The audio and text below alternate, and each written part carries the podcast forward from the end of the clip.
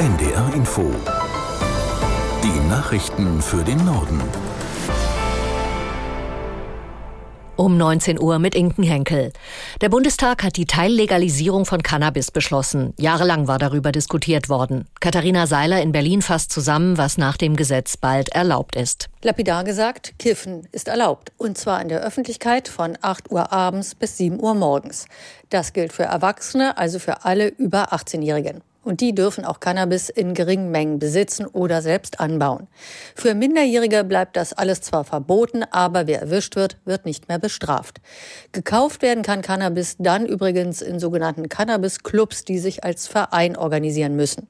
Ungeklärt ist allerdings unter anderem noch das Autofahren unter Cannabis-Einfluss. Hier müssen noch Grenzwerte festgelegt werden.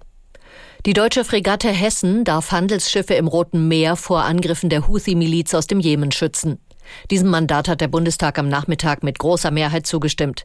Der Einsatz der Bundeswehr ist Teil einer EU-Mission. Aus Berlin Kai Clement. Von 573 Abgeordneten stimmten 538 dafür.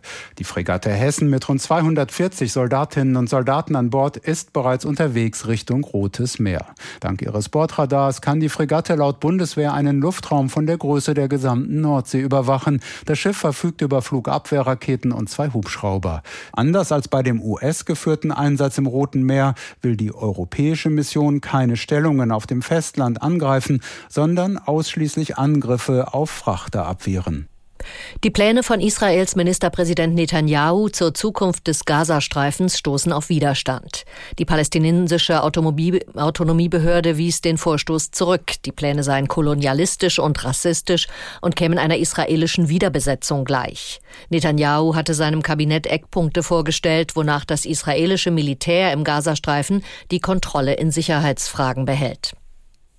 Monatelang haben sie Gold und Silber beim Hamburger Kupferhersteller Arubis gestohlen. Jetzt sind die sechs Angeklagten verurteilt worden. Fünf Männer erhielten vom Hamburger Landgericht Haftstrafen zwischen drei und knapp sechs Jahren. Eine Person bekam eine Bewährungsstrafe.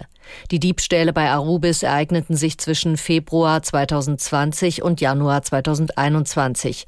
Es ging um rund 5000 Kilo Silber und Gold im Wert von insgesamt 11 Millionen Euro. Das waren die Nachrichten.